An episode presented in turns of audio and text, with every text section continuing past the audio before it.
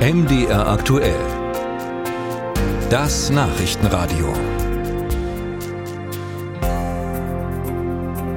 Die Deutschen, sie werden immer älter. Ein heute geborenes Mädchen hat eine durchschnittliche Lebenserwartung von 83 Jahren, Jungen von 78 Jahren und die Tendenz steigend.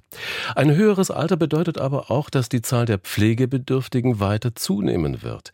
Nicht jeder wird im eigenen Zuhause betreut werden können. In Zukunft werden immer mehr Menschen in Alten- und Pflegeheimen untergebracht werden wirtschaftlich gesehen ein großer Markt und für eine Gruppe ist das besonders lukrativ private Finanzinvestoren. Sie stecken zunehmend Gelder in den Pflegebereich. Für die Pflegeeinrichtungen kann das ein zweifelhafter Finanzsegen sein. Sarah Böttcher mit Einzelheiten. Pflegeheime sind für Investoren lukrativ, vor allem für sogenannte Private Equity Investoren, also Unternehmen, die Gelder von Dritten bündeln und sie anlegen mit dem Versprechen auf hohe Rendite. Aurora Lee arbeitet bei Finanzwende Recherche, eine Tochtergesellschaft der Bürgerbewegung Finanzwende. Die Finanzinvestorinnen versprechen ihren Anlegern oft eine jährliche Rendite von 20 Prozent. Und das ist extrem hoch für den Gesundheitsbereich, wo wir ja wissen, okay, das ist nicht besonders profitabel. Und um so hohe Renditen zu erreichen, wenden Sie Methoden, also Werkzeuge an, die für Sie maximal profitabel sind. Und das führt dazu, dass nicht nur Leistungen im Pflegebereich verkauft werden, sondern auch Gelder aus dem Pflegebereich rausgezogen werden. Lee nennt eine dieser Methoden.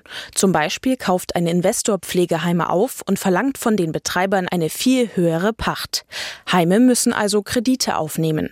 Investoren brauchen dadurch weniger weniger eigenes Geld reinstecken, machen aber dieselben Gewinne. Dazu sitzen Private Equity Firmen oft in Ländern wie Luxemburg oder auf der britischen Insel Jersey, zahlen also kaum Steuern. Unserer Meinung nach stellt quasi die Private Finanzinvestoren im Gesundheitsbereich eine Gefahr für die Gesundheitsversorgung dar, weil sie nicht einfach nur Gelder rein investieren und sagen, wir sind interessiert an langfristigen, nachhaltigen Entwicklung im Gesundheitsbereich, sondern sie natürlich Geld rausziehen wollen, so viele wie möglich. Und das, was dann übrig bleibt, ist einfach ein fragil aufgestellter Gesundheitssektor. Aktuell sind etwa 40 Prozent der Altenpflegeheime in privater Hand.